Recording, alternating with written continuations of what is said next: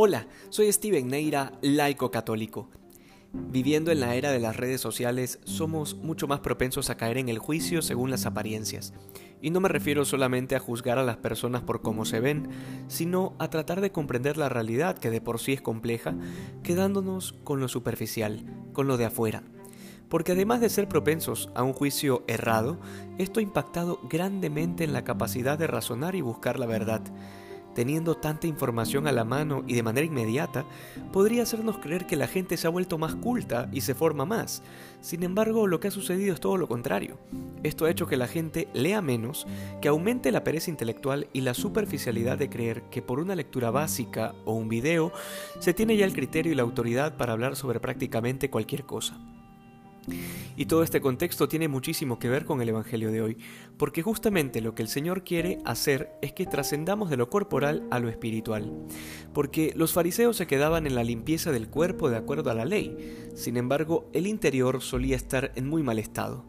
Por esta razón, luego el Señor les dedicará a los fariseos el título de sepulcros blanqueados, justamente porque por fuera se ven limpios y sin embargo por dentro hay podredumbre. Ahora, ¿qué aspectos de nuestra vida se asemejan a este criterio de los fariseos? ¿Qué cosas de nuestra vida parecen estar bien pero en realidad son un desastre? Esto es algo que solo Dios y nosotros conocemos, y esto último es importante recordarlo siempre, porque a veces, por las distracciones de la vida, podemos olvidar que a la gente se la puede engañar generalmente con mucha facilidad, incluso a uno mismo también. Sin embargo, a Dios es imposible engañarlo, y nada de nuestras intimidades le son desconocidas. El Señor hace toda esta explicación para al final poner acento en la pureza interior. Tan pronto termina de explicar que lo que mancha al hombre es lo que sale de su corazón, finaliza diciendo que todas estas maldades hacen al hombre impuro. Esto último también me parece muy importante porque hoy en día se ha desatado una guerra declarada contra la pureza como virtud cristiana. Y del mundo y su espíritu lo esperamos, pero lamentablemente también al interior de la iglesia se ha desatado esta guerra contra la pureza, a causa de la mala formación de muchos católicos, que terminan diciendo que Dios no nos quiere perfectos, que los pecados contra la pureza no son tan importantes e incluso hay quienes dicen que son normales o naturales. A veces se tilda de rígidos a quienes llaman las cosas por su nombre.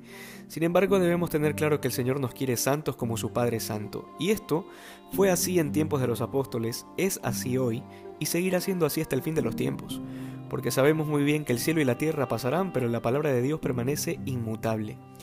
Recordemos el Evangelio de ayer, que distinguía la ley de las tradiciones de los hombres. Pues bien, debemos tener cuidado de aquellas interpretaciones personales que se alejan del magisterio de la Iglesia, de la doctrina enseñada por Jesucristo. El Señor nos llama hoy a examinar nuestro interior con una lupa, para que podamos identificar aquello que está sucio, y que tal vez nos hemos acostumbrado a disfrazarlo, maquillarlo o ignorarlo que hoy seamos más santos que ayer. Dios te bendiga.